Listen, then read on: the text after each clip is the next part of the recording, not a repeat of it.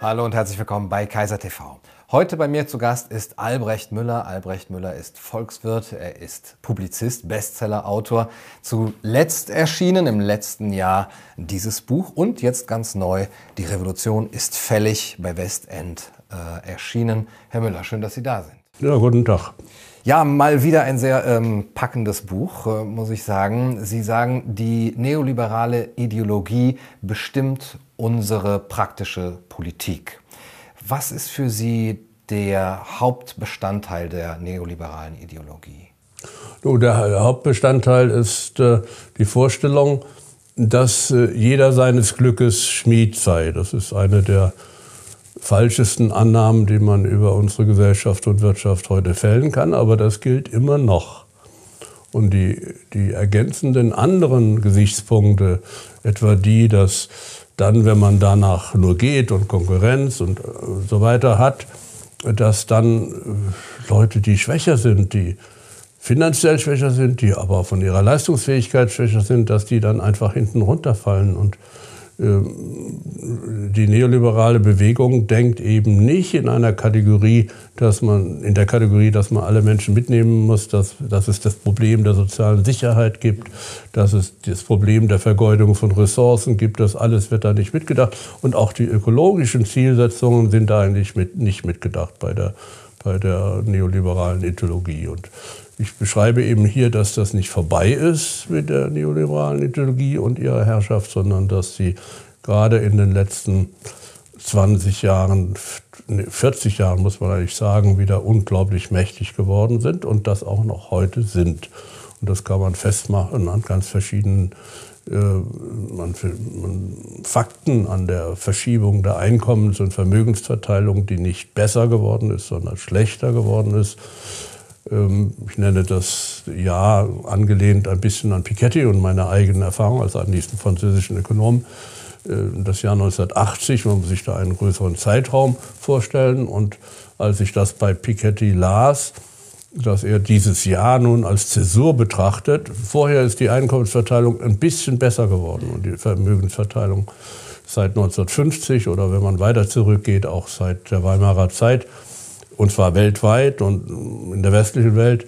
Und äh, als ich das las, habe ich mich daran erinnert, dass ich das ja erlebt habe, wie ab 1973. Da kann man es festmachen und kann es bei, ähm, bei Naomi Klein nachlesen über Chile, wie dort der neoliberale, äh, die neoliberale Ideologie Fuß fasste nach dem Sturz von Allende und man privatisierte und äh, die Arbeitsverträge äh, flexibel machte und dergleichen mehr.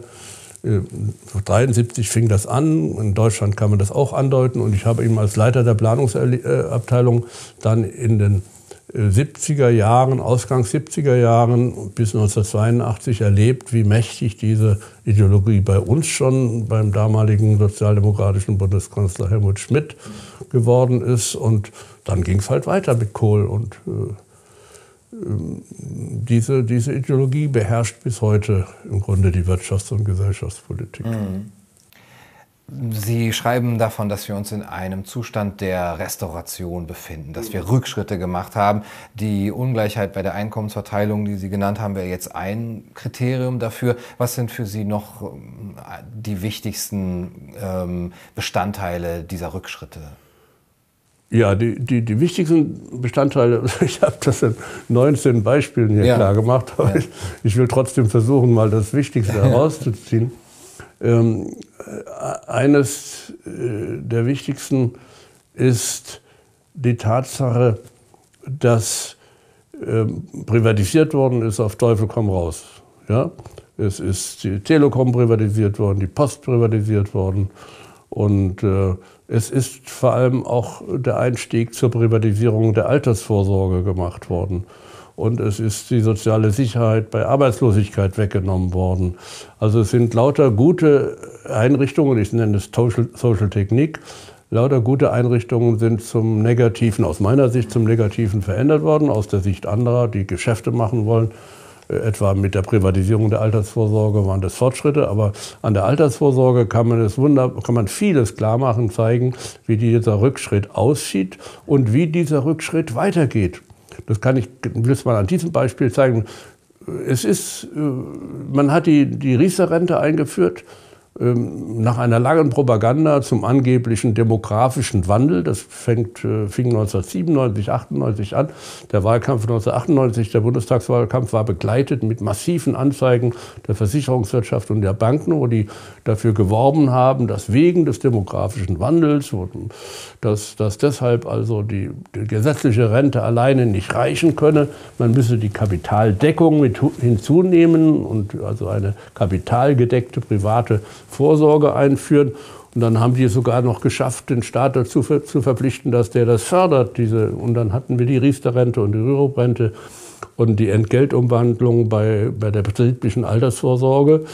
Ähm, das sind lauter, lauter Privatisierungsaktionen. Da haben viele Versicherungsgesellschaften irrsinnig Geld verdient. Und dann hat man gemerkt, dass die Riester-Rente ein Flop war. Aber dieser Flop hat nicht dazu geführt, und das deshalb sage ich eben, wir haben keinen Fortschritt mehr, keine Umkehr des Rückschritts, keinen Stopp des Rückschritts, sondern es geht weiter. Es hat nicht zu der Einsicht geführt, dass die Privatvorsorge ein falscher Weg ist, sondern, und jetzt kommt ein neues Phänomen hinzu, der große Finanzkonzern BlackRock hat es in Brüssel geschafft, dort durchzusetzen, dass die Europäische Union quasi als Vorgabe für alle Staaten die Privatvorsorge empfiehlt. Ja, also ein Wirtschaftskonzern aus den USA bestimmt die Gesetzgebung bei uns. Deshalb sage ich, das war wieder ein Beispiel für dafür, dass nicht alle Gewalt vom Volke ausgeht, sondern die Gewalt geht von BlackRock aus, könnte man da sagen. Die bestimmen, wie wir unsere Altersvorsorge regeln. Das ist toll, die machen natürlich Geschäfte damit und deshalb haben sie es ja auch betrieben. Und an diesem Beispiel kann man sehr schön zeigen, dass selbst bei einer Erfahrung mit einem Flop wie der Riester-Rente wir nicht einsichtig werden, sondern den falschen Weg weitergehen. Jetzt ist ja gerade dieses Beispiel mit der Riester-Rente nicht gerade eine frei marktwirtschaftliche Aktion. Da haben Sie gesagt, der Staat ist da ganz stark mit drin. Er empfiehlt, er verpflichtet sogar. Ähm, ist diese neoliberale Ideologie ist die wirklich freie, auf freie Marktwirtschaft aus oder behauptet sie das nur für, für sich? Ja, die machen ja das. Natürlich sagen die, wir wollen das frei gestalten. Jeder kann da hingehen, zu wem er will und seine Privatvorsorge abschließen. Aber das Verrückte in dieser Sache war ja, ist ja vieles gewesen. Also müsste man ins Detail gehen. Also die, die hier ein neues Geschäftsfeld entdeckt haben, als Versicherungskonzerne und als Banken und am Ende dahinter so, mal so eine Organisation wie BlackRock, die das entdeckt haben, die haben es erstens geschafft, dass der Gesetzgeber die Leistungsfähigkeit der gesetzlichen Rente systematisch eingeschränkt hat, vermindert hat.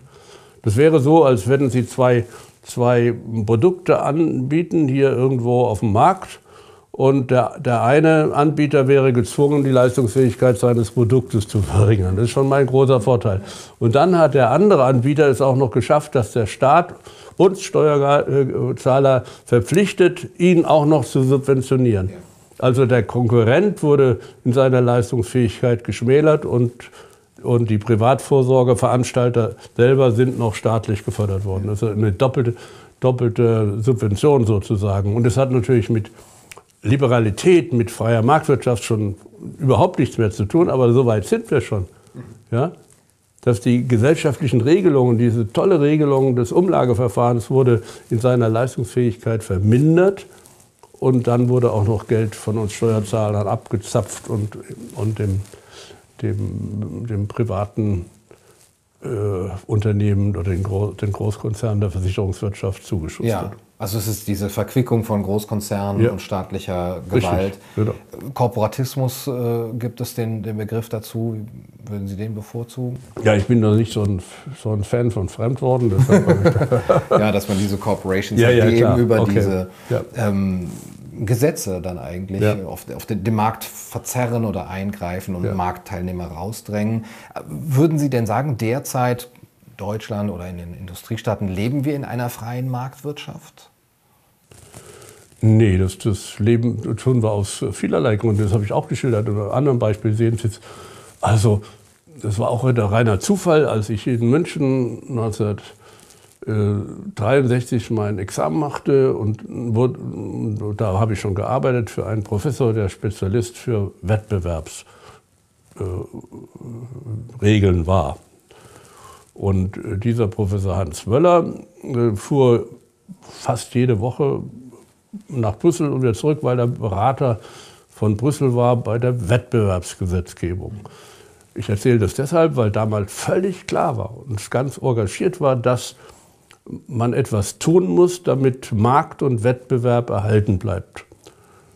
Oligopole oder Monopole sind gegen Wettbewerb, sind Zeichen mangelnder Wettbewerbs. Was haben wir hier? Microsoft, Amazon, Google, lauter Großkonzerne, die halbe Monopole haben oder ganze Monopole haben oder so mächtig sind, dass die anderen an den Rand geschoben werden, wenn Sie an Amazon denken. Das ist kein ausgewiesenes Monopol, aber es ist de facto ein Monopol.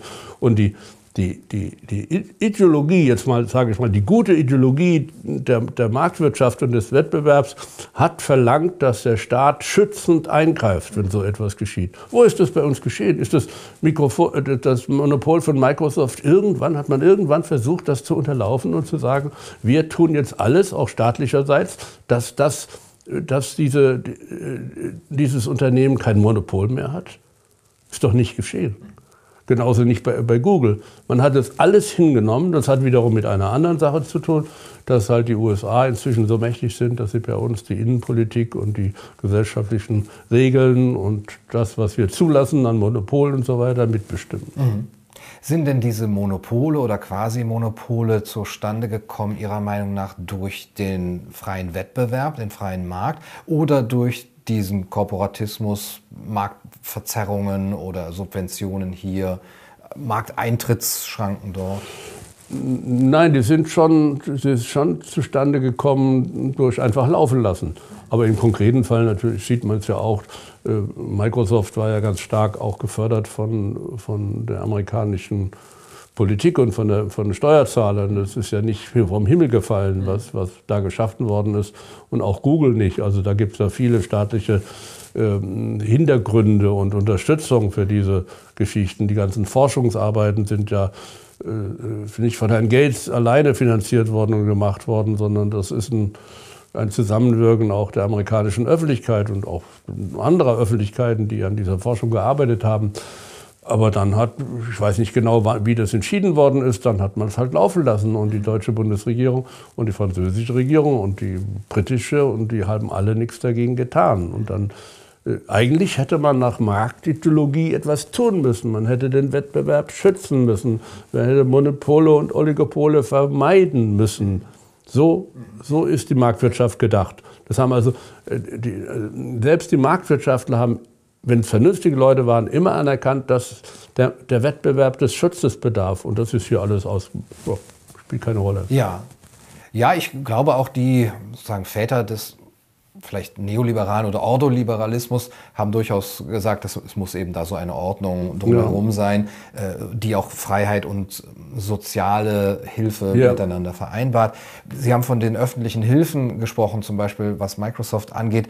Sie fordern, wenn ich Sie da richtig verstanden habe, dass eben aus diesem Grund eigentlich auch eine Verstaatlichung von Google gerechtfertigt wäre, von ähm, auch sozialen Netzwerken vielleicht, von Amazon.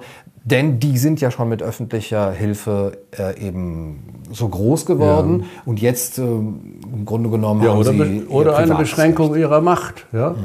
Also nehmen Sie mal Amazon, das ist ja ein gewaltiges Problem für unsere Städte und für unsere Innenstädte. Ja? Wenn das so weitergeht, jetzt unterstützt ganz stark durch Corona, durch die Ereignisse und auch durch die politischen Entscheidungen zu Corona, führt es ja dazu, dass die Innenstädte immer weniger zu tun haben, immer weniger äh, ähm, ja, Einzelhandelgeschäfte äh, dort blühen, sondern viele eingehen und äh, immer mehr Leute halt äh, auf Pakete und die Zustellung von Paketen zurückgreifen. Das ist auch eine schreckliche Entwicklung in der Mentalität der Leute. Ja, das ist also nicht alleine, hat nicht alleine was im Staat oder der Macht dieser Unternehmen zu tun. Und jetzt käme es darauf an, dass man dafür ein Bewusstsein schafft. Da sind wir, an diesem Beispiel sehen Sie, wie weit wir weg sind vom Denken im Gestalten unserer Gesellschaft und der Zukunft unserer Gesellschaft. Das müsste doch die Bundesregierung und jede Landesregierung und Kommunalpolitiker enorm umtreiben. Die müsste doch sagen, was machen wir in Köln, also hier äh, mit der Innenstadt, wenn, das, wenn Amazon weiter so wächst und andere äh, Versender auch noch, das sind ja, ist ja nicht Amazon allein, das sind auch noch andere, wenn das so wächst und wenn, dann, dann gibt es ja dieses innerstädtische Leben nicht mehr. Und das gilt auch für kleine Städte, also aus der Region, wo ich komme, in der Südpfalz, äh, in meiner kleinen Stadt Bergzabern, das waren schon vor acht Jahren äh, elf Läden leer in einer kleinen Stadt. Und das sind heute noch sehr viel mehr. Und das verändert das Leben, dann ist nichts mehr los, dann gehen die jungen Leute weg und dergleichen mehr. Das alles ist äh, eine Entwicklung, die kann man gut finden. Also ich will jetzt nicht, nicht bestimmen, was unsere Gesellschaft und die Leute denken. Ich persönlich halte es nicht für gut.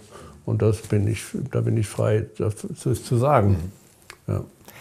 Ist es nicht ähm, vielleicht sogar eine positive Entwicklung, dass das innerstädtische Leben dann nicht mehr so sehr an Konsum gebunden ist. Die Leute gehen doch nur noch in die Innenstadt, um zu kaufen, kaufen, kaufen. Und vielleicht gäbe es jetzt die Möglichkeit, weil die Läden alle weggehen, dort sich zu treffen, weil es dort etwas angeboten wird, was Amazon nicht anbieten kann. Treffen, also ins okay, Lokal gehen, in Restaurants gehen, Theater, das, was man eben nicht. Gut, ich will den Einzelhandel nicht verherrlichen, aber es gehört ja alles zusammen. Bisher ja. Das gehört vielleicht ist das ein zusammen. positiver. Also es ist also ähm, in der Innenstadt äh, zu gehen mit der Freundin oder der Frau oder mit dem Mann und dort ähm, mal zu gucken, was es Schönes Neues gibt. Das ist, muss man ja nicht unter Konsumismus oder abtun, sondern das hat ja auch eine schöne Seite. Und ähm, ich finde schon, ähm, dass das irgendwie zusammengehört. Und ich kann mir nicht vorstellen, dass unsere Städte überleben, wenn es dieses eine Element des Konsums, wie Sie es etwas abwertend nennen, und da würde ich ja teilweise folgen, wenn es dieses Element nicht mehr gibt, dann ist ein Teil weg. Da muss man sehen, okay, wenn, wenn dort alleine die Unterhaltung äh, oder das sich Treffen ausreicht, ja. Wunderbar. Ich stelle mir vor, dass es nicht immer so war. Also wenn wir an, an, Paris vor 1880 denken, dass man dort eben promeniert ist, um, um sich sehen zu lassen und dass es noch keine Passagen gab oder, oder Geschäfte. Also dass das auch eine Entwicklung ist. Wir hatten jetzt diese Einzelhandelsläden in den Innenstädten. Das hat auch zu einer Belebung geführt. Vielleicht kann man das verändern. Vielleicht kann man da mhm. auch ein, Ich bin da offen, je nachdem, wie es kommt. Aber ich finde, dass man das berücksichtigen muss und dass es kommt ja hinzu, Entschuldigung, wenn, selbst in meinem Dorf an einem Tag drei oder vier verschiedene Lieferwagen mit Paketen durchfahren, das ist doch ökologisch der helle Wahnsinn. Ja, ja die offensichtlich nicht. Ne? Man wundert sich. Ja. Die, die kommen von weit her, ja, und die kommen aus dem Badischen über Rhein rüber und liefern bei uns Pakete aus und dann kommt der nächste Lieferwagen und dann kommt der von der Post der kommt nicht ganz von so weit her und so weiter. Das ist doch, das kann doch ökologisch nicht sinnvoll sein, dass man, dass man statt Verkehr zu vermeiden, Verkehr vermehrt, mhm. was in diesem mhm. Fall der Fall ist. Mhm. Also das alles müssen Sie ja zusammen bedenken. Und wenn ich jetzt mal äh, wieder in der Funktion eines Planers der Politik wäre, soweit wir das bei uns in dieser, dieser marktwirtschaftlichen Ordnung haben können, dann würde ich halt schon mir Gedanken machen und wir würden eine Projektgruppe bilden und überlegen, was, wie sieht eigentlich die Zukunft aus und was müssen wir tun, äh, auch in Bezug auf Amazon und andere. Mhm. Dafür fahren vielleicht nicht mehr so viele Leute in die Innenstadt, aber das müsste man dann so okay, abwägen. Gut. Kann man ja abwägen, prima. ja. ja. Ähm, es geht Ihnen ganz stark um die soziale Ungleichheit und auch um die Entwicklung mit Piketty, den Sie oft zitieren, der äh, eben die äh, Ungleichheit bei der Einkommensverteilung ja. aufzeigt seit 1980. Wenn man sich den Gini-Koeffizienten anguckt, gibt es da eher ein, ein, ein Absenken, einen, einen niedrigeren Gini-Koeffizient von 1970 über 63 Punkte bis 2018, glaube ich, 50 Punkte, global gesehen. Äh, das wäre jetzt die, die, die Ungleichheit. Wenn man aber sagt, okay, Ungleichheit hat vielleicht sogar auch Vorteile, wenn man die, ähm, den Abfall der extremen Armut weltweit sieht, seit dieser Zeit, 1970, 1980. Die extreme Armut ist in dem Zeitraum von 37 Prozent auf 10 Prozent äh, gesunken. Wäre das nicht wenn wir sagen, das ist die neoliberale Ideologie, die die Praxis beherrscht, auch ein, ein Fortschritt, ein Vorteil dieses Denkens? Also das, äh, ich will das nicht bestreiten, dass wenn man die gesamte Welt und die Armut mit dazu nimmt, dass das äh, sich verändert hat. Aber da müssen wir mal gucken, wodurch es sich verändert. Es hat sich dadurch verändert, dass halt Leute in Bangladesch auch Arbeit gefunden haben, die statistisch erfasst wird und deren Einkommen werden erfasst und die Armut wird gemessen und die sind etwas weniger arm, als sie das vorher waren. Das ist ja das, was da gemessen wird. Ich will das ja gar nicht bestreiten, dass es diesen Effekt dort gibt. Meine Betrachtung bezog sich jetzt auf, die, auf das eigene Land und die vergleichbaren Länder in Europa.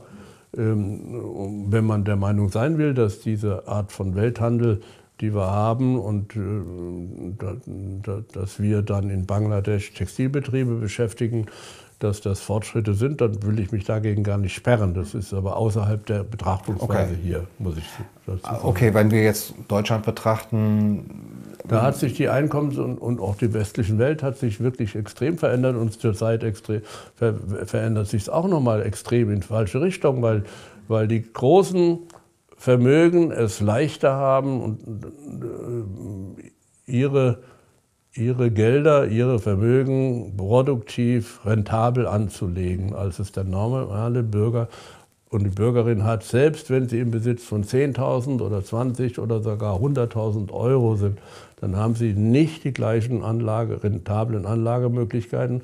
Sie kriegen gar keinen Zins oder sie müssen Gebühren bezahlen, haben einen Negativzins. Und die ganz großen Vermögen, die haben die Möglichkeit, eben in lukrative Anlagemöglichkeiten zu gehen. Und ähm, das sage ich trotz des Steigens des Aktienmarkts oder der Grundstücksgeschichte. Aber da sind auch ja große, gucken Sie sich schon mal den Wohnungsmarkt an in Deutschland. Das ist inzwischen von, von ganz großen Konzernen und Vermögensverwaltern beherrscht.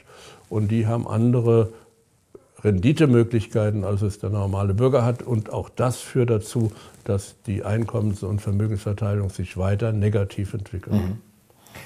Ähm, ich habe noch Probleme, das mit dieser neoliberalen Ideologie in Verbindung zu bringen, weil die für mich bedeutet schlanker Staat, äh, Privatisi Privatisierung. Ich sehe dann aber eine Staatsquote, die sehr gleichbleibend ist über die letzten 30, 20 Jahre bei 45 Prozent. Ich sehe auch die Staatsschulden nicht unbedingt äh, sinken, ähm, also im, im, jetzt seit 1980, da sehe ich doch eher so ein, ein Aufblähen des Staates mit, oder, oder, oder ein Gleichbleiben von äh, staatlichem Einfluss auf, die, auf das gesellschaftliche Leben. Das sehe ich nicht. Wo sehen Sie denn das? Ja, bei der Staatsquote zum Beispiel. Die müsste doch in einer neoliberalen Gesellschaft sinken. Oder was ist die Staatsquote? Was haben Sie da alles drin? Da ähm, Sie, Sie, Sie haben dann die, die, die, Rentenversicherung mit in die Staatsquote äh, gerechnet. Das, ist aber, das sind Kosten der sozialen Sicherheit. Sie haben die Krankenkasse äh, mit in die Staatsquote gerechnet, wenn es eine gesetzliche Krankenkasse ja. ist. Also da muss man da äh, sauber vorgehen und mal ja. gucken, was man da zu Staatsquoten alles rechnet. Mhm. Tatsächlich haben wir eine Verschlankung des Staates in den letzten Jahren gehabt. Und äh, wenn das Verteidigungsbudget steigt, was es ja tut, dann ist das keine äh, Erhöhung der Staatsquote in dem Sinne, wie ich es gerne möchte. Ja, also das ist mehr die Verhältnisse, was in der Staatsquote dann, äh, was darunter fällt. Also ich sehe, ja, das, ähm, ich habe ja vorhin das gesagt, die Post ist, äh, ist privatisiert worden, Telekom ist privatisiert worden, man hat sogar die Bundesdruckerei mal privatisiert gehabt, man privatisiert den Autobahnbau, man äh, hat ähm, bei den Krankenkassen werden die bevorzugt, die privat versichert sind. Ja. Also äh, wir haben eine klare Tendenz ähm, des Rückzugs des Staates aus vielen Bereichen. In anderen Bereichen, bei Verteidigung und so weiter, haben wir einen Zuwachs. Ähm, aber das kann ja nicht etwa besonders positiv gewertet werden. Also ich, ich sehe das nicht, dass, dass bei uns der Staat in, in verstärkter Weise ins Geschäft gekommen ist.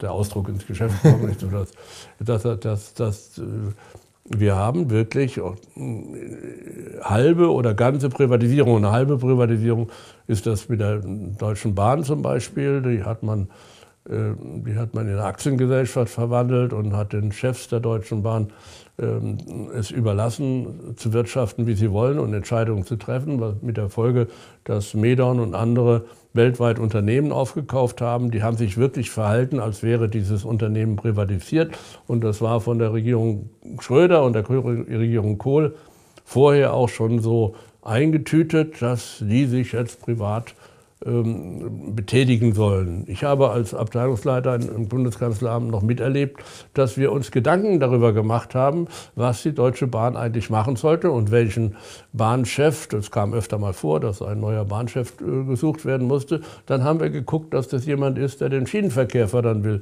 aber nicht die weltweite Tätigkeit der Deutschen Bahn.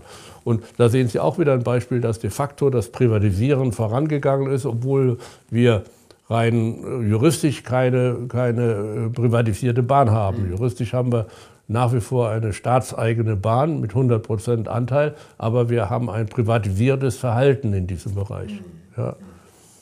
Und gut, das, das wird, wenn, wenn, wenn dort Subventionen nötig sind, dann führt es zur Erhöhung der Staatsquote in dem Sinne, wie Sie das ja, vorhin zitiert ja. haben.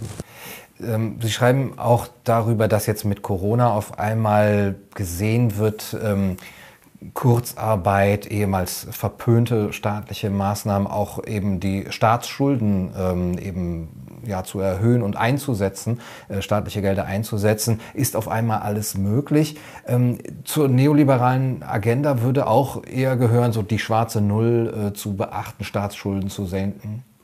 Ja, das ist ja eine komische neoliberale Agenda. Also die alten, die Neoliberalen im eigenen Sinne äh, hätten sich ja äh, darauf nicht kapriziert, dass also äh, Staatsschulden, gut, das, das, das,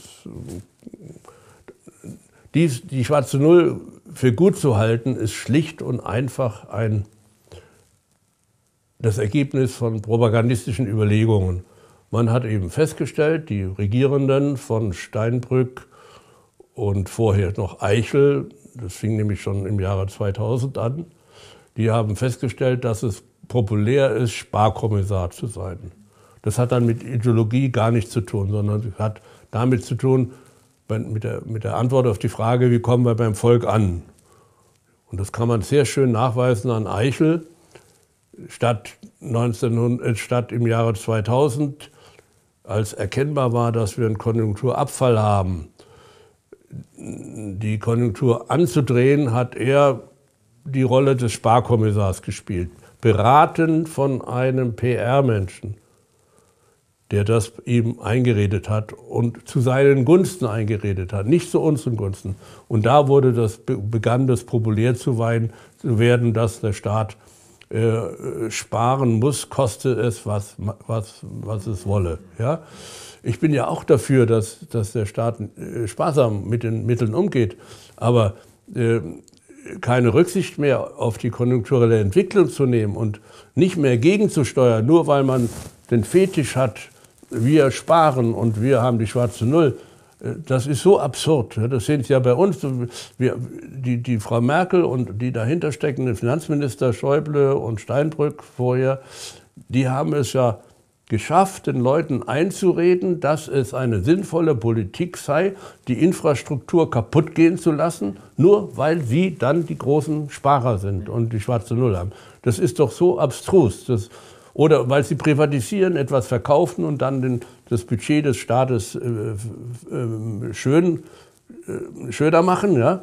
Und, und tatsächlich fehlt es aber den Bürgern an guten Ausstattungen an Schulen, an, an guter Ausstattung mit, mit, mit im Schienenverkehr und dergleichen mehr. Das ist doch, das ist doch eine völlig falsche Denke, aber sie war propagandistisch erfolgreich. Und das hat dann mit der Ideologie des Neoliberalismus gar nichts mehr zu tun. Das hat viel mit meinem Buch Glaube wenig in der Frage alles zu tun, nämlich dass man, dass man mit Propaganda äh, Entscheidungen, politische Entscheidungen absichern kann, beeinflussen kann, Mehrheiten gewinnen kann, ohne Rücksicht darauf, was sachlich notwendig wäre. Das ist, das ist was ganz anderes als diese ganze Debatte um Neoliberalismus. Und das muss man sich mal klar machen. wie bei uns die Erwägung, was politisch, sachlich richtig wäre für unsere Gesellschaft. Einschließlich des Streites der verschiedenen Interessen. Aber die Erwägung zu überlegen, was ist sachlich richtig, das wird völlig überlagert von der Erkenntnis, von, von der Erkenntnis, dass man mit Propaganda Menschen gewinnen kann. Und dass das dann gar keine Frage ist, was gut ist oder schlecht ist, sondern dass die Propaganda wichtig ist. Und das ist eine, eine der wichtigsten Erkenntnisse, die in einem anderen Buch noch äh, zwei nach der Reformlüge hatte ich Meinungsmache geschrieben und da habe ich mal so fünf Beobachtungen äh, formuliert und eine der wichtigsten Beobachtungen war, äh, wer über viel Geld und publizistische Macht verfügt, kann über Propaganda, bestimmen, was öffentliche Meinung oder nur veröffentlichte Meinung wird und kann damit auch die politischen Entscheidungen bestimmen. Also dieses Element der Propaganda muss man einfach sehen als ein Element, das hinzukommt bei der Suche nach guten politischen Entscheidungen. Und wer halt viel Geld und publizistische Macht hat, kann das für sich einsetzen. Und wer die, die, die, die entsprechende publizistische Macht als Politiker hat, kann es für sich einsetzen. Und der macht halt Propaganda für die schwarze Null. Und er macht Propaganda zum Beispiel für Exportüberschüsse und Leistungsbilanzüberschüsse und Exportweltmeister. Und diese propagandistischen Formeln überlagern dann völlig was was gut ist für unser Land oder für Europa. Das Letztere ist ein, ich will jetzt nicht springen, aber es ist wichtig anzufügen, das Letztere ist ein gutes Beispiel dafür, wie Europa kaputt gemacht wird. Also unter der Fahne, wir sind Exportweltmeister und wir haben Leistungsbilanzüberschüsse, hat man, ähm, unter dieser Flagge hat man es geschafft, andere Länder, befreundete Länder an, an den Rand der Existenz zu kriegen, zu bekommen. Also ich habe viel mit, mit Ländern im Balkan zu tun. Die wissen nicht mehr aus und ein, wie sie ihre Wirtschaftspolitik noch machen sollen. Wir haben es bei Griechenland erlebt, die kaputt waren und einfach nicht mehr weiter wussten, wie, wie, sie, wie, wie, wie es schaffen sollte. Nur weil wir die fixe Idee hatten oder die Erfahrung gemacht haben, dass man dem deutschen Volk einreden kann, dass Exportüberschüsse was Gutes seien und dass Leistungsbilanzüberschüsse was Gutes seien dabei weiß jeder Ökonom, dass ein, eine ökonomische Verbindung wie die Europäische Union oder auch mehr darüber hinaus, die OECD-Länder, nur überleben können, wenn sich Exportüberschüsse und Defizite ausgleichen. Es geht nicht, dass ein Land immer und immer und immer weiter äh, Überschüsse anhäuft und ein anderes Land immer Defizite hat, dann wird es nämlich äh, handlungsunfähig, wie das im Falle Griechenlands gezeigt worden ist. Das ist eine fatale Entwicklung. Und ich würde das als die, das größte äh, Missgeschick, die größte Missetat von Frau Merkel sehen, dass sie diese, diese politische Linie gefahren ist. Sie hat Europa im Grunde ruiniert auf diese Weise. Der Zusammenhalt ist ganz schwach. Ja? Und die anderen Länder, da, da, gibt es eben nicht nur solche Leute, die sagen, oh, die Deutschen sind toll, die haben laute Leistungsbilanzüberschüsse, die gibt es auch. Aber es gibt eben die anderen, die klar sehen, dass man eine ökonomische Einheit, eine, eine ökonomische Gemeinschaft, wie das die Europäische Union ist, auf Dauer auf diesem Weg nicht erhalten kann. Mhm. Ja, Sie sprechen die Propaganda an.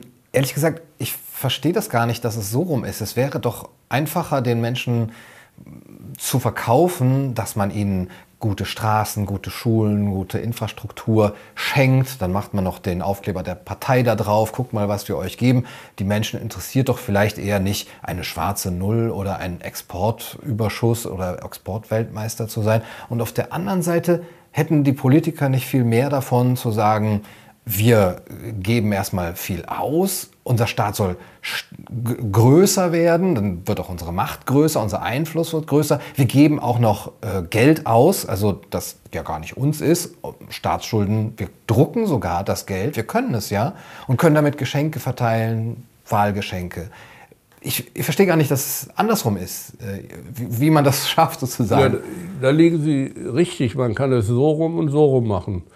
Als, als ich in Bonn 1968 anfing, hatten wir gerade ein Thema entwickelt, das genau zeigt, dass man andersrum machen kann. Damals hatte Deutschland auch extreme Exportüberschüsse Ähm, und die, dann haben wir festgestellt, und ich war damals beim Bundeswirtschaftsminister Karl Schiller, und äh, wir, er und seine Mitarbeiter haben festgestellt, das war auch klar, äh, wir haben Exportüberschüsse, Leistungsmittelüberschüsse und dann ist er nicht hergegangen wie Frau Merkel und hat gesagt, oh, Exportweltmeister, sondern er hat überlegt, was können wir machen, damit wir das Gleichgewicht in diese Weltwirtschaft wieder und auch in unsere eigenen Währungsrelationen bringen und hat für die Aufwertung der D-Mark plädiert. Aufwertung der, des Euro oder unseres Teils geht heute nicht mehr. Heute hätte es bedeuten müssen, dass, wir, dass die Masseneinkommen etwas wachsen. Damals war das so, dass man die Aufwertung propagiert hat. Die CDU und CSU war dagegen, Franz Josef Strauß, und da gab es einen Riesenstreit. Und wir haben eine, eine Wahnsinnsaufklärung geschafft damals, völlig entgegen dem, was heute ist. Und da haben wir auch gesagt, wir, wir müssen eine bessere Infrastruktur schaffen. Und dann gab es einen Slogan, den hatte ich sogar mit meinen Mitarbeitern erfunden. Äh, nur Reiche können sich einen armen Staat leisten. Ja? Das muss man aber dann die, da muss man die Politiker haben, die sowas zu vertreten vermögen. Und damals Willy Brandt war halt anders, als das der Kohl und dann die Frau Merkel ist. Und hat dann dafür geworben, für diese soziale Gestaltung. Der hat ja auch andere Werte vorgegeben. Er hat den Leuten mitten im Wahlkampf 1972 gesagt, Leute, kümmert euch um die anderen führte das Wort, das englische Wort, weil er einen Redenschreiber habe, der nah an Amerika war oder in England war, Klaus Habrecht, der hat dann das Wort Compassion erfunden. Ähm, ich habe mich da ein bisschen, fand mich etwas fremd und habe gesagt, Leute, übersetzt es doch immer. Willy Brandt hat es dann auch gemacht in seiner Rede und hat gesagt, Leute, kümmert euch, denkt mit, leidet mit, mit anderen. Das müssen Sie sich mal vorstellen wo wir herkommen und was möglich ist. Und das ist mein großes Vertrauen auch wir könnten auch heute der Mehrheit der Menschen vermitteln, dass ein gedeihliches Zusammenleben Solidarität verlangt und nicht nur Egoismus. Und wenn ich heute noch mal in der Rolle wäre, einen Wahlkampf zu gestalten, dann würde ich ihn genau auf diese Gegensätze setzen, nämlich da sind die Egoisten und wir sind für Solidarität. Oder ich werde wieder alten, diese alte Formel aufgreifen, nur Reiche können sich einen armen Staat leisten.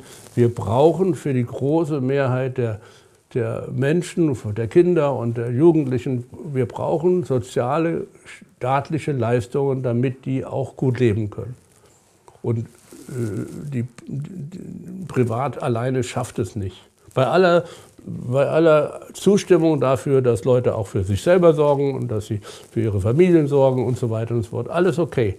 Aber es bedarf dieses andere Element der Solidarität dazu. Und das wäre immer noch mehrheitsfähig. Nur artikuliert es heute halt keiner. Ja? Und es gab, ich kann Ihnen das auch schön klar machen, es gab damals schon diesen Widerspruch. Der Helmut Schmidt hat gesagt, es kommt darauf an, was in der Lohntüte ist. Ja? Es, unsere Wirtschaftskompetenz muss stimmen. Dann gibt es aber Politiker, die sagen, jawohl, unsere Wirtschaftskompetenz muss stimmen, aber es muss auch unsere Sozialkompetenz stimmen. Und es muss unsere Friedenskompetenz äh, stimmen.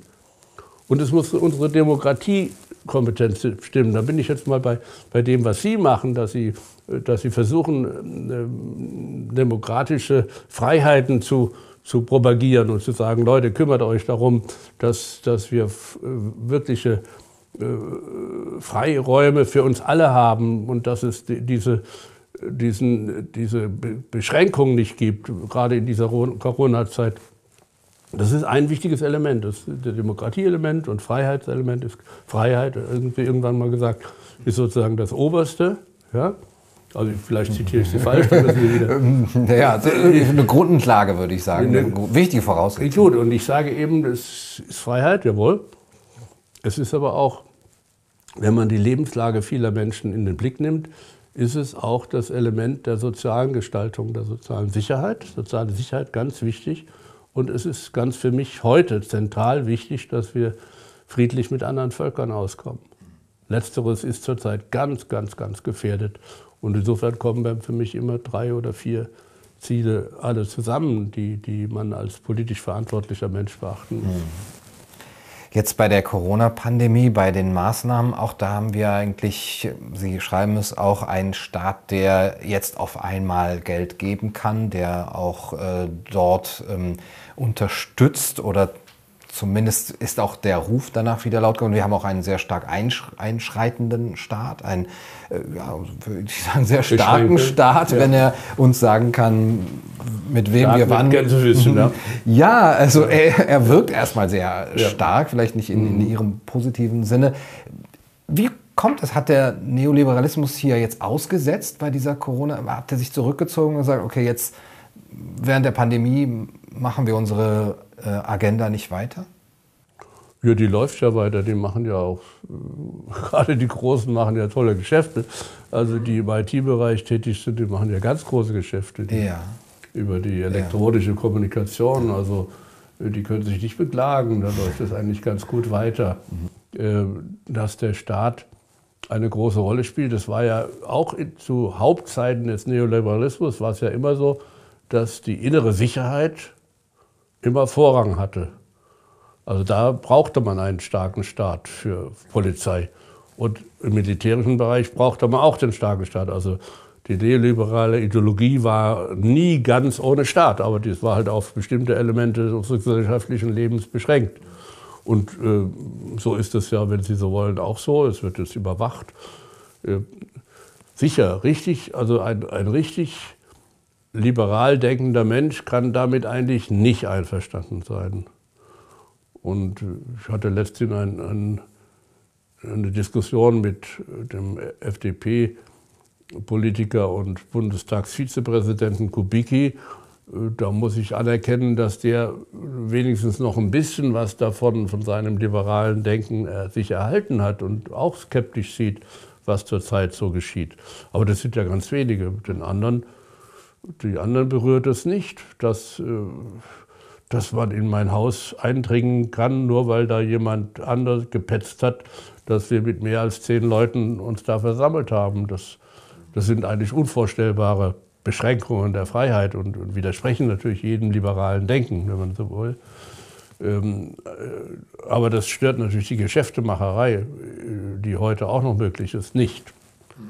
Nicht, nicht, nicht für alle Leute. Also das ist ja, wir haben ja, wir haben ja den Schaden bei ganz vielen Einzelhändlern, bei ganz vielen Großhändlern, bei vielen Unternehmen. Die sind schon da, dieser Schaden ist da. Wir haben sozusagen eine segmentierte Ökonomie. Bei den einen läuft es gut, bei den anderen läuft es ganz schlecht und, oder mittelmäßig und so weiter. Aber ich glaube, die neoliberalen Ideologien haben darüber noch nicht nachgedacht, wie eigentlich mm. Corona nun einzuschätzen ist. Mm. Und ob wir deren Arbeit da übernehmen sollen, weiß ich nicht. ja, ich habe manchmal so die Vermutung, dass ähm, bei den Befürwortern eines starken Staates so eine Pandemie oft, ähm, beziehungsweise ich habe es auch oft gehört bei einem Richard David Brecht, der sagt, jetzt haben wir diese Verbotsmentalität, jetzt müssen wir die nur noch mal richtig einsetzen. Äh, und zwar was den Klimawandel angeht und eben die Herausforderungen, die uns im 21. Jahrhundert bevorstehen. Hier akzeptieren jetzt endlich die Menschen einen starken eingreifenden Staat. Und äh, das wäre doch im Sinne auch dann ähm, Ihres Vorschlags, den, den Staat auch wieder zu benutzen als Gestalter von gesellschaftlichem Leben. Dann erinnere ich nochmal daran, was ich vorhin gesagt habe. Es war nie so, dass der Staat, wenn es um innere Sicherheit geht, außen vor war. Da ja. sollte der immer stark sein. Ja. Ja? Und Sie können ja jetzt mal die, die, die ganze Corona-Problematik, die, die Gefahr des sich Ansteckens und die Gefahr, ähm, in den Krankenhäusern damit nicht mehr fertig zu werden, können Sie doch zum Bereich der inneren Sicherheit mhm. packen. Ja. Dann haben Sie die völlige Verständnis dafür, was heute geschieht. Also ich sehe da nicht so viel Neues. Aber es kommt ja noch äh, etwas hinzu, zum Beispiel ähm, das Gesundheitssystem ganz umzustellen und eben was die, äh, die, die Bereiche der Überwachungsmaßnahmen angeht, ja. dass wir hier jetzt die neue Technik auch anwenden, was Impfpflichten angeht und überhaupt auch was eben staatliche Hilfen für ähm, die eben Geschädigten. Richtig, das ist auch sehr erstaunlich, Entschuldigung, erstaunlich schnell durchgelaufen. Also das, Da hat man nicht gezögert, da muss ich gestehen, ja, das ist schon erstaunlich gewesen. Mhm. Mit allen Konsequenzen auch, dass es enorme viel Betrug gibt, aber dass, dass es solche Hilfen gibt, das kann ich verstehen. Es gibt aber halt für viele keine Hilfen. Also ich habe letztens bei mir äh, zu Hause, weil ich so eine Scheune habe, äh, die viel offenen Raum lässt, habe ich einem, einem Theater aus der Gegend erlaubt, an einem Sonntag zwei Veranstaltungen bei uns zu machen. Und ähm, die sind schon arm dran, die, die in diesem kulturellen Bereich arbeiten. Äh, andere wiederum haben halt diese Hilfe bekommen und okay, das hilft dir fürs Erste weg, aber viele werden auch nicht überleben. Ja. Ein Bereich, auf den Sie auch immer wieder aufmerksam machen, wie ich finde, sehr zu Recht, ist der des Lobbyismus, der Korruption, der Einflussagenten, auch in den Medien. Ich stelle mir immer vor, bei einem schlanken Staat, wie ich ihn jetzt verstehe, der eben in viele Bereiche nicht eingreift, so, so verstehe ich schlanker Staat, der sagt, ah, das, das macht ihr mal in der Privatwirtschaft, ist es eigentlich besser, sozusagen, wenn man Korruption und Lobbyismus im Hinterkopf hat, je mehr der Staat in die Wirtschaft eingreift und je mehr Bereiche er ja, irgendwie da seine Finger drin hat, desto mehr ist doch der Einfluss von Lobbyisten auch gegeben. Um jetzt mehr? Ja. Also wenn ich Lobbyist bin und ich weiß, der Staat hat auch seine Finger schon in dem Bereich, gehe ich auch noch zu dem Politiker, der, den, der die Gesetze dafür, dem ich die Gesetze dafür vorschreibe. Wenn ich weiß, ah, da hat der Staat, sagt der da soll man die freie mal ein Beispiel nennen, damit ich es verstehe? ähm, bei der äh, Gestaltung von Lebensmitteln zum Beispiel. Also welche, wie ja. ein, nehmen wir die Lebensmittelampel, also diese, diese ja. äh, Ampel. Wenn ich da jetzt ein Lobbyist bin und weiß, der Staat greift da ein mit, äh, sagen wir mal, einer verpflichtenden Lebensmittelampel. Ja, das äh, gibt ja manchmal diese Diskussion. Mhm. Dann kann ich doch als Lobbyist zu den Politikern Richtig. gehen, die das, das machen. Meine Bereich, äh, meine, meine ja. Produkte sind besonders das grün zu bewerten, mhm. was sie gar nicht sind, ja, aber ja. das kriege ich ja mit irgendeiner bezahlten Studie vielleicht hin oder so. Äh, wenn ich aber weiß, der Staat hat mit der Lebensmittelindustrie nichts zu tun und mit dem mhm. Verkauf, kann ich als Lobbyist der Lebensmittelindustrie weniger machen. Ja gut, ich würde trotzdem aber nicht die Konsequenz daraus ziehen, dass der Staat keine keine äh, Pflicht hat, danach, darauf zu schauen, dass wir gesunde Lebensmittel bekommen und keine vergifteten essen und so weiter. Also, also diese Lebensmittelkontrolle, äh, die halte ich eher für unterbelichtet, als, als äh, der, der, Sache entsprechend nötig wäre. Und Sie haben völlig recht, dass natürlich Lobbyisten in diesem Zusammenhang mit ins Spiel kommen können. Das ist schon klar und das, das gibt es ja auch massenweise. Ähm, wir haben ja vorhin das eine Thema gehabt, also wenn man weiß, dass die Europäische Union Einfluss nimmt auf die Altersvorsorgegestaltung in den europäischen Ländern, dann macht es Sinn, bei ihr anzusetzen und wie im Falle BlackRocks Einfluss zu nehmen darauf, mit Hilfe der Repräsentanten in Europa, dass die Europäische Union das so macht, dass man seine Geschäfte machen kann. Völlig richtig. Äh, wenn es diese, diese staatliche Gestaltung da nicht gäbe, würde dieser Einfluss nicht, nicht möglich wären. Aber ähm, das, das eigentliche Problem ist auch, dass, dass diese, dieser Einfluss besteht ja, und dass wir, wir äh, es eben inzwischen so weit erleben, dass Lobbyisten und ich unterscheide Einflusspersonen oder ich nenne es dann freimütig Einflussagenten, weite Teile unseres gesellschaftlichen Lebens mitbestimmen. Ich mache das vor allem fest an der Frage der, der Außen- und Sicherheitspolitik, aber nicht nur da, sondern aber, also BlackRock war das eine Beispiel für die Gestaltung der, der Gesellschaftspolitik, der Gesellschaft. Aber die, die, der Einfluss auf das, was wir militärisch tun oder was wir sicherheitspolitisch tun, der geht ganz klar über Menschen, die bei uns in den Medien und der Politik tätig sind und die das im Auftrag anderer machen. Also die Rüstungswirtschaft hat sich offenbar in weitem Maße die, hinter die amerikanische Politik gesteckt und beeinflusst diese massiv. Und äh, also Rüstungswirtschaft und NATO muss man dazu sagen. Äh, und das wirkt sich auf uns wirklich extrem aus. Wir müssen, müssen mal zurückgehen, wie glücklich wir waren vor 30 Jahren, als, wir, als die Mauer fiel und dann wir 1990 feststellen konnten, dass wir hier in Europa eine, eine Konstellation von Völkern und Ländern haben, die darüber nachdenken kann, können, gar nicht mehr militärisch gegeneinander aufzurüsten, sondern durch Regelungen, Verträge und dergleichen ihre gemeinsame Sicherheit, wie das, wie das Wort hieß, zu organisieren, und zwar einschließlich Russlands.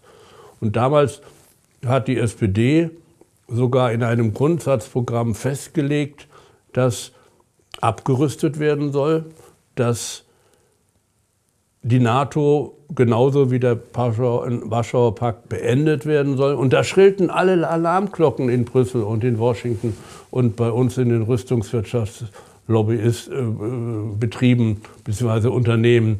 Und dann haben die es geschafft, vom 20. Dezember 1989, als dieser Beschluss gefasst worden ist, bis heute, das völlig von, ich sage, von, von, von den Füßen auf den Kopf zu stellen. Und wir haben alles verloren und alles vergessen, was wir verabredet haben, nämlich dass es gemeinsame Sicherheit geben soll. Und jetzt es, gibt es Konfrontation. Und das ist das, der Erfolg einer Tätigkeit von Einflussagenten, wie ich das nenne.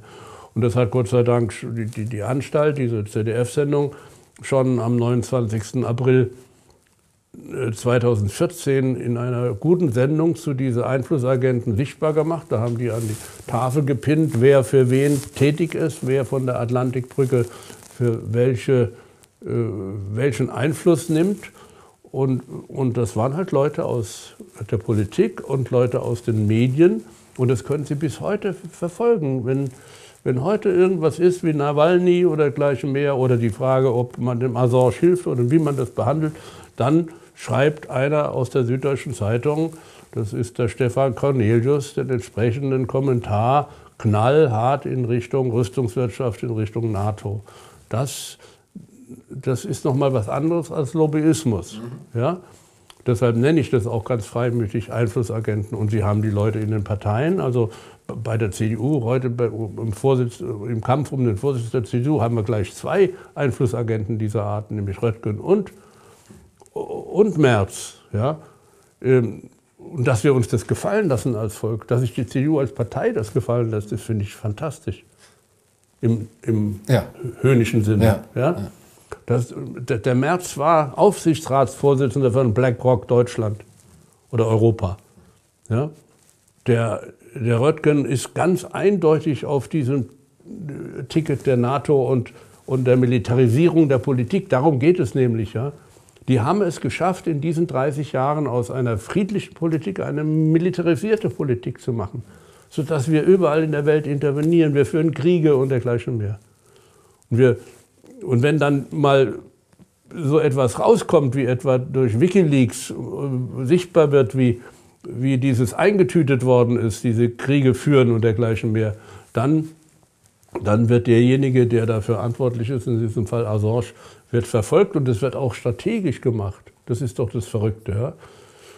Und das ist, das ist eine völlige Veränderung und die hat viel mit Propaganda wieder zu tun und viel mit diesem neuen Element, nämlich, ich würde sagen, ist natürlich kein neues Element, aber so ausgebaut, wie wir es jetzt haben, dass die deutsche Politik und die europäische Politik ganz wesentlich geprägt ist von Menschen, die man Einflusspersonen, ich sage es mal jetzt so neutral, damit nicht jeder an Gribi denkt, von Einflusspersonen beherrscht wird, das ist was Neues. Also dass die Kommissionspräsidentin Ursula von der Leyen, die ist sowas von deutlich eine Einflussperson von anderen Interessen.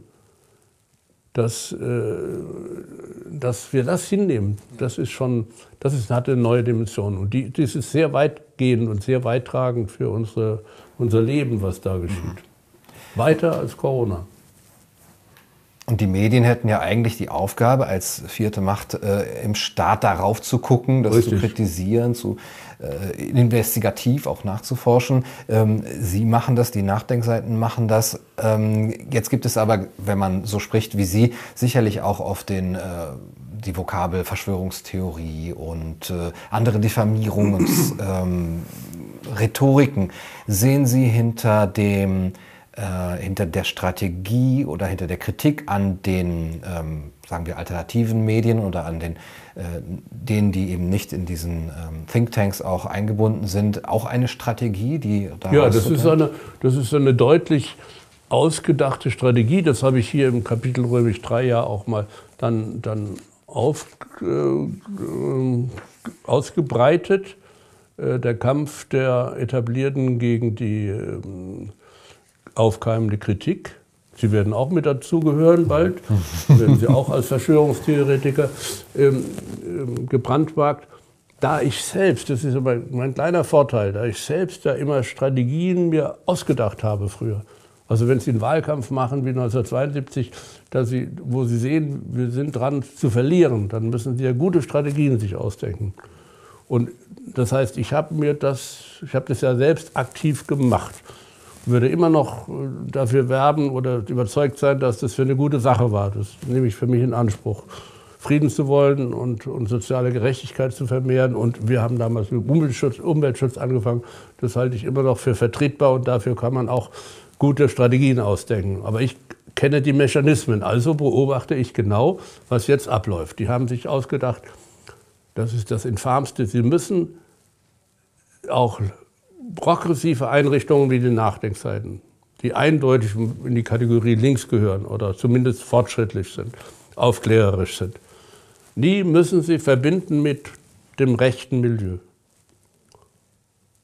Und in diesem konkreten Fall ging das dadurch, dass, weil wir nicht, weil wir nicht strikt gegen Daniele Ganser sind, zum Beispiel, hat man, ah, die sind schon mal mit, der, mit dem Daniele Ganser unter der Laterne gesehen worden, also sind die Querfront. Ja? Denn der ist rechts, weil er ja bezweifelt, dass die Türme da in New York äh, auf diese Weise eingestürzt sind, wie es behauptet wird. Ich habe mir dazu keine Meinung gebildet. Ich bin nicht entschieden. Ich weiß es nicht. Aber weil ich mit der Jede Ganzer, weil wir zusammen mit dem schon mal was gemacht haben, also sind wir auch Querfront und rechts. Ja? Und dies ist ein ganz toller Trick, alle für rechts zu halten, die das gar nicht sind. Dann müssen sie sich wehren ja, und so weiter. Und dann bleibt, dann wird als nächstes so, dann kommt das Wort rechtsoffen, also weil man nicht immer gleich sagen kann, das ist ein Rechter, der Müller und die Nachdenkseiten, sagt man rechtsoffen. Und wenn Sie das genug durch die Mühle drehen und zehnmal, zwanzigmal hintereinander am Tag sagen, dann wird aus rechtsoffen halt auch gleich wieder rechts und so weiter. Und dann haben sie sich als nächstes ausgedacht, dass man diese Leute jetzt Verschwörungstheoretiker nennen soll. Und das ist erstaunlich, wie viele Leute das aufgreifen. Ja? Bei Wikipedia steht bei den Nachdenkseiten, ist auch so ein Trick, die haben sich das ausgedacht, haben gesagt, viele Leute gibt es, die finden die Nachdenkseiten ganz gut. Also müssen wir das zugestehen, dass die gut sind, gut waren. Jetzt, dann sagen sie nicht, jetzt sind die Verschwörungstheoretiker, sondern sie sagen, jetzt sagt man, sie seien Verschwörungstheoretiker. Ja, so steht das in wenigen Zeilen bei Wikipedia über die Nachdenkseiten. Das ist eine klare Strategie der Diffamierung. Und sie kommen dagegen nicht an, weil das ja gar kein freies Medium ist. Du kannst also irgendjemanden veranlassen, dass das verändert wird und dann nächste Mal ist es wieder umgekehrt und dann wird es, und es wird ja unglaublich manipuliert, auch in einem solchen Medium wie Wikipedia. Und dennoch glauben es die Leute. Ja. Letztendlich ist einer zu mir gekommen, der, der, gehört zur Bewegung Aufstehen und hatten wir ein Telefongespräch, äh, ein Telefongespräch, er ist nicht zu mir gekommen, wir telefoniert und dann hat er gesagt, ja, Sie gelten ja auch als Verschwörungstheoretiker. Da habe ich gefragt, woher haben Sie? Ja, Wikipedia. Und wenn ich Veranstaltungen habe, Lesungen als Buch und dann wird eingeführt und dann sehe ich immer, dann höre ich immer Wikipedia, weil die Leute so blöd, Entschuldigung, so blöd sind, dass sie zur Vorstellung eines Menschen auf dieses Medium zurückgreifen. Also ich wollte jetzt nur zeigen, wie die Propaganda läuft. Und die ist bei uns in Deutschland ja dann noch, ist es ja staatlich noch gefördert. Schauen Sie mal korrektiv. Ja? Da hat man also sich ausgedacht, man bildet ein, ein Medium, man fördert das, man lässt es fördern durch Soros und andere Gelder. Und die haben den Anspruch, dass sie die sogenannten Fake News auftun sollen. Das habe ich vorhin noch vergessen. Also rechtsoffen, Fake News und so weiter, das gehört auch mit dazu. Also, und Fake News wird dann festgemacht an, an den neuen Medien. Also Sie verbreiten Fake News, wir verbreiten Fake News. Also wir sind die, die etablierten, die sind frei davon. Obwohl die jahrelang in Sachen demografischen Wandel permanent Fake News verbreitet haben. Ja? Obwohl sie in Bezug auf Nawalny und Assange Fake News verbreiten, wahrscheinlich, wird das Etikett jetzt den Kritikern angeheftet. Und ähm, damit gelingt es halt, die die Kritiker der etablierten Medien schlecht zu machen und in ein schlechtes Licht zu rücken. Das ist, die, das ist eine strategisch ausgedachte Operation. Ich war bei Korrektiv, entschuldigen Sie, kommen wir mal darauf zurück. Man hat Korrektiv gegründet, ja, mit, mit Hilfe großer, potenter Milliardäre in den USA und sonst wo. Und Korrektiv prüft jetzt das, was Sie sagen, ich weiß nicht, ob Sie es bei Ihnen schon mal gemacht noch haben. Nicht. Noch nicht. Kommt vielleicht noch. Wir haben es auch noch, bei uns ist es auch noch nicht so direkt gekommen, aber Sie prüfen halt andere Medien, die kritisch sind und erheben den Anspruch, dass sie ein Korrektiv sind. Sie wenden das aber nicht an auf die etablierten Medien. Und da wäre es ja genauso nötig. Ja, ich sage nicht, dass in unserem Bereich, also der kritischen neuen Medien, dass da alles sauber ist und dass das alles äh, aufklärend ist. Da gibt es unglaublich viel andere Sachen. Aber äh, dass die etablierten Medien behaupten, dass bei ihnen alles stimmt, das ist grotesk. Ja? Und da muss man sich ja nur mal die Bildzeitung angucken, da muss man sich die Krimiserien des Abends angucken. Was ist das für eine Art von, von Aufklärungsarbeit, die dort geleistet wird? Mhm. Gar keine. Mhm. Ja, also ja. So. Kann man denn was dagegen tun? Also Sie äh, entwerfen hier auch ein Bild, oder ich gebe Ihnen ja da auch recht, und Sie sagen, es ist eine konzertierte Aktion ja geradezu, eine Diffamierungs- gegen äh, Diffamierungskampagne, wo Sie auch sagen, bei Wikipedia, da ist ganz schwer reinzukommen. Kann man als Gesellschaft etwas gegen diese Einflussnahme, gegen die Einflussagenten, gegen Lobbyismus äh, tun, um auch eine, eine, eine, eine wieder faireren Diskurs zu haben? Ja, dann müssten Sie ja die Macht haben und die haben wir ja nicht. Und das Buch ist insofern äh, in einer gewissen Weise resignativ, aber auch realistisch, als ich halt feststelle, die Machtverhältnisse sind jetzt so, dass wir kaum eine Chance haben, ähm, diese Tendenz der mangelnden Aufklärung, diese Tendenz der Beschränkung der Freiheit, diese Tendenz der sozialen Ungleichheit umzukehren. Und da kann ich also nur ein bisschen Hoffnung machen und das versuche ich da. Muss gestehen, dass ich bei der Formulierung dieses Schlussteils oder des, äh, des letzten Drittels meines Buches teilweise auch sehr ratlos war, weil ich eben nicht sagen kann, äh, es gibt jetzt den und den festen Willen, aufzuklären darüber, was Korrektiv tut, nehmen wir mal das Beispiel, oder aufzuklären darüber, was die Einflussagenten tun.